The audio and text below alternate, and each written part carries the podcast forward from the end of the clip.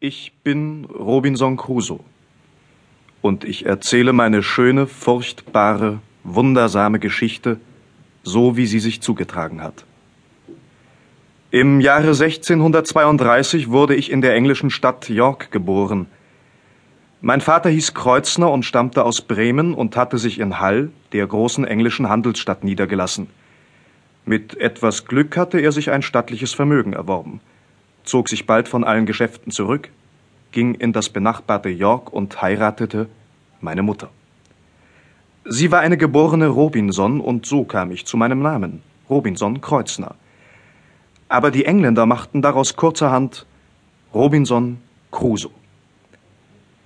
Als die Zeit kam, da ich mir einen Beruf erwählen sollte, sagte ich meinem Vater, dass ich zur See fahren wolle.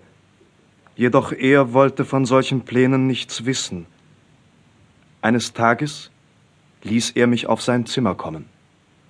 Mein Sohn, du bist auf dem besten Wege, mir und deiner lieben Mutter großen Kummer zu bereiten. Ich meine es gut mit dir und rate dir. Lass ab von deinen abenteuerlichen Plänen. Träume nicht zu viel von großen Dingen, die ein Mann vollbringen kann. Nur wenigen ist es beschieden, draußen in der Welt etwas zu erreichen. Die meisten kehren arm, müde und gescheitert zurück. Glaube mir, bleibe hier.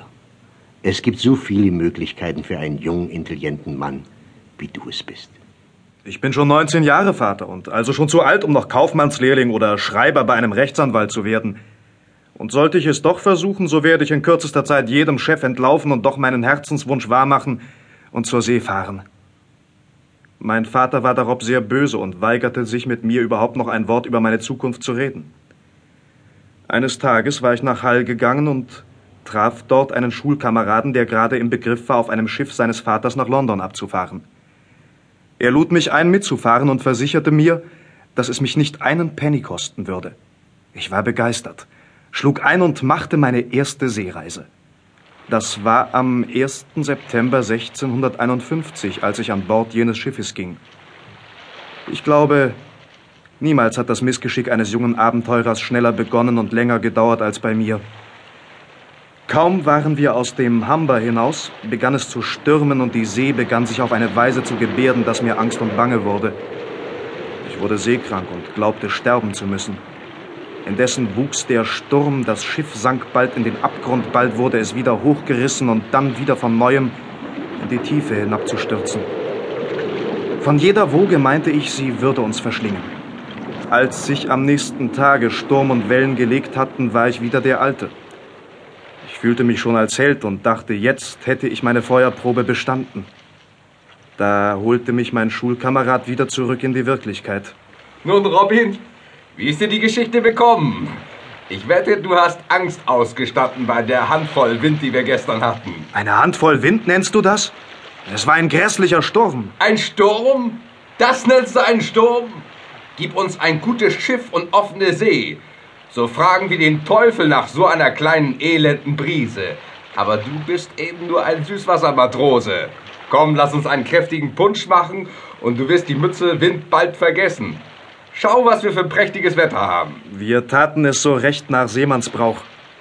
Der Punsch wurde gebraut und ich war anschließend gehörig betrunken.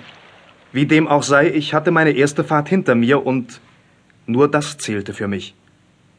Aber dann kam der Kapitän und sprach mich an. Junger Mann, ihr dürft niemals wieder aufs Meer hinaus. Ihr müsst dieses Erlebnis als ein sichtbares Zeichen nehmen, dass ihr zum Seemann nicht geboren seid. Wie denn, Kapitän?